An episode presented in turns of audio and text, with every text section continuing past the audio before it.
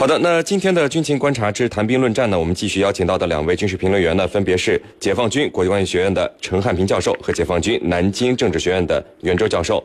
两位呢，照例来和我们的军迷朋友们打一个招呼。呃，军迷朋友们，大家好，我是陈汉平。军迷朋友们，大家好，我是袁周。好的，我们来看到今天的第一条消息。和平友谊二零一六中马联合军演二十二号在马来西亚开幕。中央军委委员、军委联合参谋部参谋长房峰辉上将呢，在开幕致辞中表示，举办联合演练，展示中马两军应对地区安全威胁的共同决心。中马和平友谊系列军演呢，是从二零一四年开始的，进行了首次联合桌面推演。二零一五年呢，在马六甲海峡及附近地区呢，举行了首次实兵演练。而这次呢，是我们中国深化国防和军队改革以后，军委和南部战区机关首次赴马来西亚参演，也是呢驻香港部队首次走出国门参加联合军演。我们就首先来关注到这次的联合军演。袁教授，那这次的联合军演，您看是以人道主义救援联合行动为课题的。组织这个参谋部演练和实兵演练，中马双方总兵力是三百人。那中方导演呢，是由这个军委联合参谋部的战略战役训练局的局长李维亚少将担任的。呃，我们中方的参演兵力刚才介绍了，来自军委机关、南部战区机关和驻香港部队，一共呢是有一百九十五人。可能有人就会问了啊。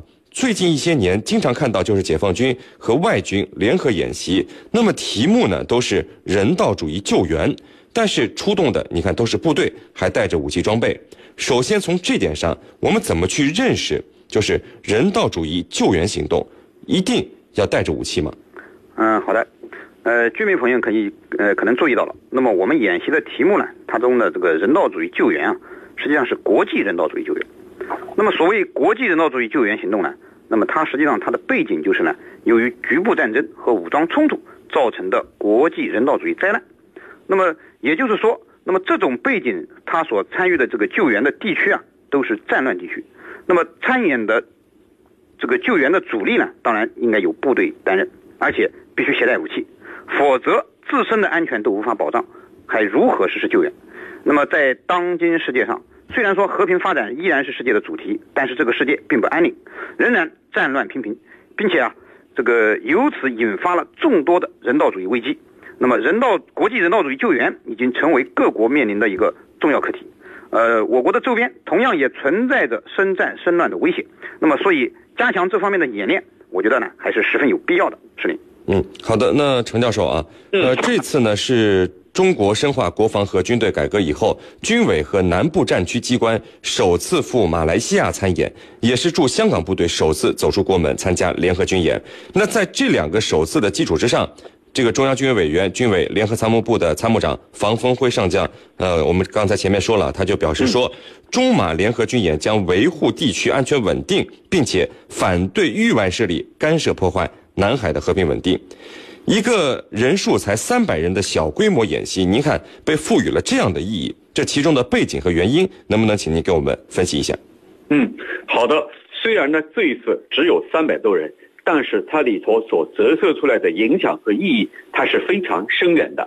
我们从哪些方面来看呢？咱们首先从咱们自己内部来看，这是咱们南部军区设立以来首次跨出国门，和呃我们的近邻马来西亚。举行这样的联合军演，那么它的意义自然是非常重要的。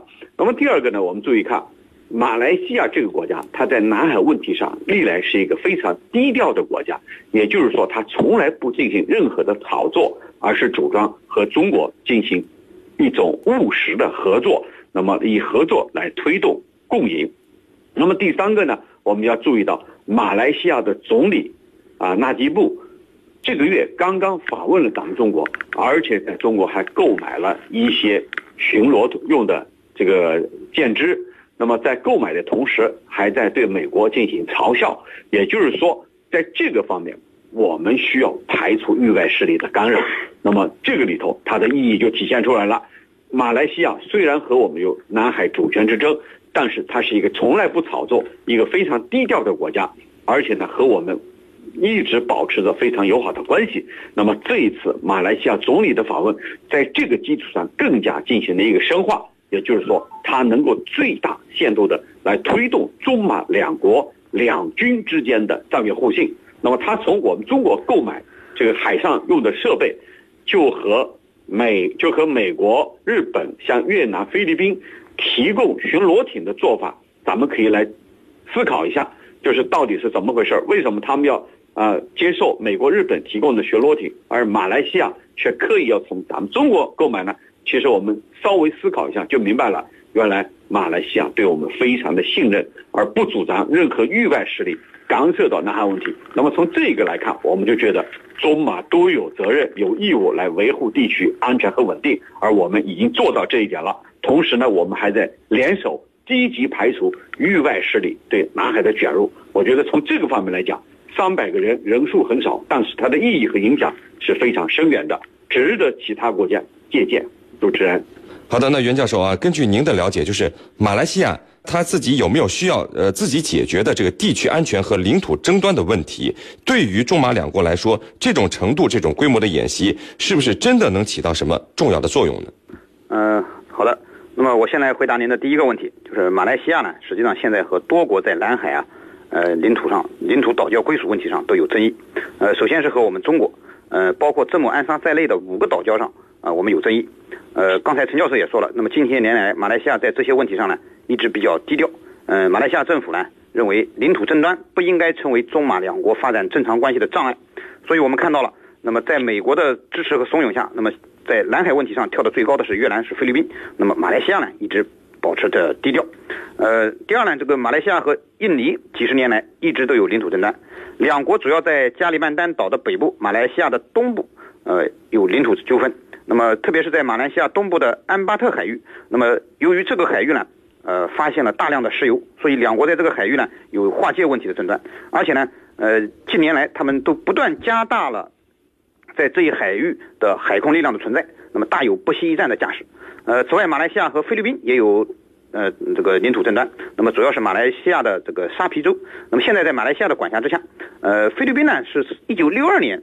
宣布对这个地方有拥有主权的，呃，虽然说两国一直相安无事，那么大多是打打嘴仗，那么也发生过一些小规模的冲突，比如说二零一三年，那个两国就在这个地方发生了小规模的警察冲突，呃，可以说啊，马来西亚的这个领土问题啊，呃，还是比较复复杂的，那么它的周边也不安宁，呃，第二个问题呢，就是呃，在通过和我们中国的这种联合训练啊，呃，显然呢，呃，马来西亚。增强了两国之间的军事互信，提升了我们军事合作的层级。呃，应该说马来西亚还是聪明的，他知道加强和中国之间的军事互信，反而可以保持它这个呃现状，维持这个周边海域的安宁。呃，同时呢，这这个演习呢也是一个相互学习借鉴的平台。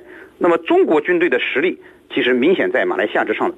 那么马来西亚军队通过和中国军队这种联演，还是可以学到不少东西的。呃，此外呢。呃，通过这个演练呢，还可以进一步了解中国武器装备的性能，为下一步从中国进口一些武器提供一些参考。呃，刚才陈教授也说了，马来西亚对中国人很信任啊，那么从中国购买了一些装备，那么下一步呢可能会扩大这个装备购买的规模。呃，而且我们注意到，那么这次进马来西亚和马来西亚进行演练的部队呢是驻港部队，要知道驻港部队从单兵武器到步兵战车，那么他们的装备呢都是国内最先进的，司令。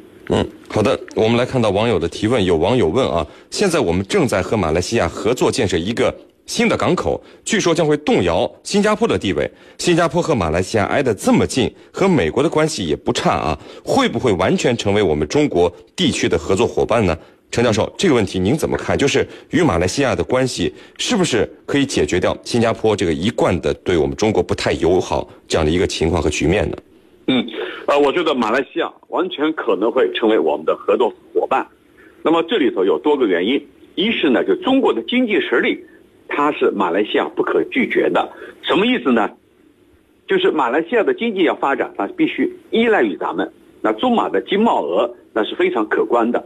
这一次马来西亚总理纳吉布来咱们中国，就是为了获得更多的投资啊，更多的机会。第二呢，就是中马之间它没有任何问题。无论是历史恩怨啊、民族啊、意识形态什么的，咱们都没有什么恩怨，没有什么冲突，合作历来是非常友好的。那么第三个呢，就是说，虽然我们在南海问题上有一些纷争，但是我们很好的管控了分歧，双方呢都在合作开发方面在呃迈出新的步伐。那这一次，如果我们把港口能够拿下来，能够为我所用的话，那么中马完全可以成为一个非常好的合作伙伴，而且成为一个国际社会的典范。就是有分歧、有争端，啊，就是有海上主权这个不同的看法，那么同样可以成为非常好的合作伙伴。所以这个呢，未来还可能会成为一个典范。那么如果说这个中马关系不断深化，对新加坡来说，啊，刚才你认为会不会对他有所制约撤走？我认为这反而是一个双面剑、双刃剑。为什么叫双刃剑呢？一面就是可能会使新加坡呢对我们啊，因为忌惮有所忌惮而做出一些这个改变，但是另外一面可能反而把它推向美国、日本一边。他认为，既然你马来西亚靠着中国，那我就靠着美国和日本。这就和印度一样，印度认为你巴基斯坦依靠中国，那好，我就依靠美国和俄罗斯。所以这样的地缘因素始终是存在的。但不管怎么说，中马的合作有利于两国人民。中马在南海问题存在主权之争的背景下，仍然成为非常好的合作伙伴。